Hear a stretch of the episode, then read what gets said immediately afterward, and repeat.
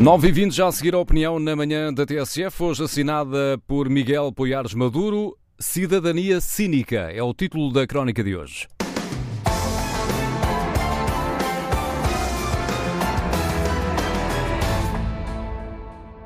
Bom dia. Hoje quero-vos falar de algo estranho que tem vindo a suceder na política. Multiplicam-se escândalos, crises, certos líderes perdem mesmo popularidade, mas não perdem votos. Há vários exemplos de líderes e governos imersos em contestação e insatisfação, sem qualquer reflexo nas intenções de voto nos respectivos partidos. Comecemos por um exemplo lá de fora. No Reino Unido há atualmente um enorme escândalo resultante de revelações feitas por quem era, até recentemente, o mais próximo e influente assessor do primeiro-ministro britânico Boris Johnson. Dominic Cummings eh, era esse o nome do ex-assessor, é esse o nome do ex-assessor, fez revelações mediaticamente avaliadas como explosivas. De uma gestão da pandemia caótica e onde a obsessão de Boris Johnson pela sua imagem pública prevaleceu sobre o que devia ter sido feito na gestão inicial da crise. Cummings fez muitas outras revelações, algumas alegadamente suportadas em documentação e não desmentidas pelo primeiro-ministro britânico. É um retrato muito violento, não apenas de incompetência, mas de falta de caráter. Existem, neste momento, também inquéritos em curso para investigar vários comportamentos de ilegalidade duvidosa do atual primeiro-ministro britânico e de pessoas que são próximas. Independentemente do juízo final que se faça quanto a essas alegações, as expectativas eram que tudo isto teria um impacto negativo no partido de Boris Johnson, os conservadores. As últimas sondagens revelam, no entanto, um aumento de 3% na vantagem destes sobre os trabalhistas, que estará agora nos 16%. Mudemos para Portugal. Após a gestão calamitosa do início do ano no concerne na pandemia, e que nos colocou então com os piores dados do mundo relativamente à pandemia, também a maior queda do PIB na União Europeia no primeiro trimestre e a sucessão recente de pequenos e grandes escândalos ministeriais, muitos esperariam algum reflexo, pelo menos, disso mesmo nas sondagens.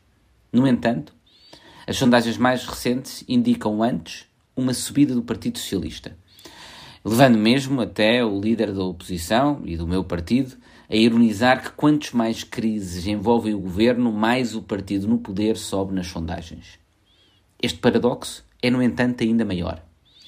Os dados do último Eurobarómetro, o principal estudo de opinião em toda a Europa publicado há poucos dias, indicam que a perda de confiança no governo foi muito superior em Portugal ao que ocorreu no resto da União Europeia no último ano.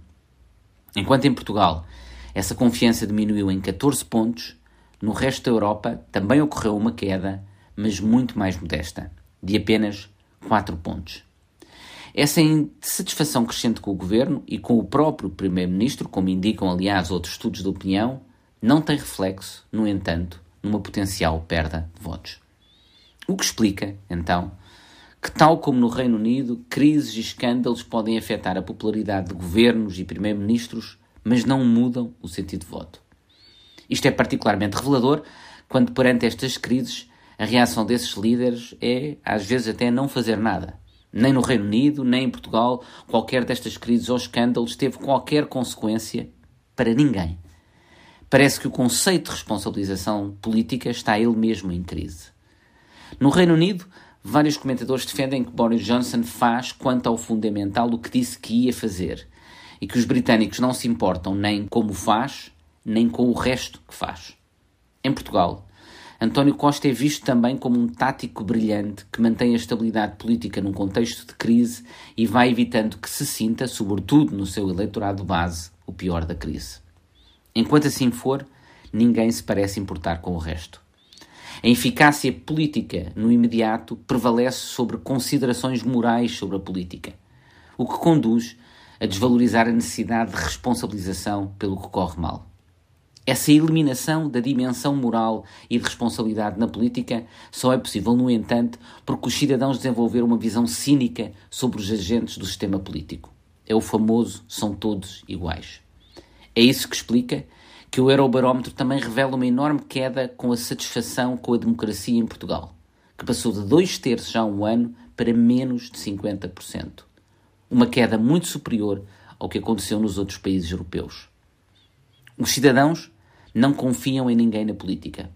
Tal forma e a tal ponto que começam a achar irrelevante a hipótese de mudar. Isto é o pior. No fundo, que esconde a crise de confiança nos governos é a crise de confiança na democracia.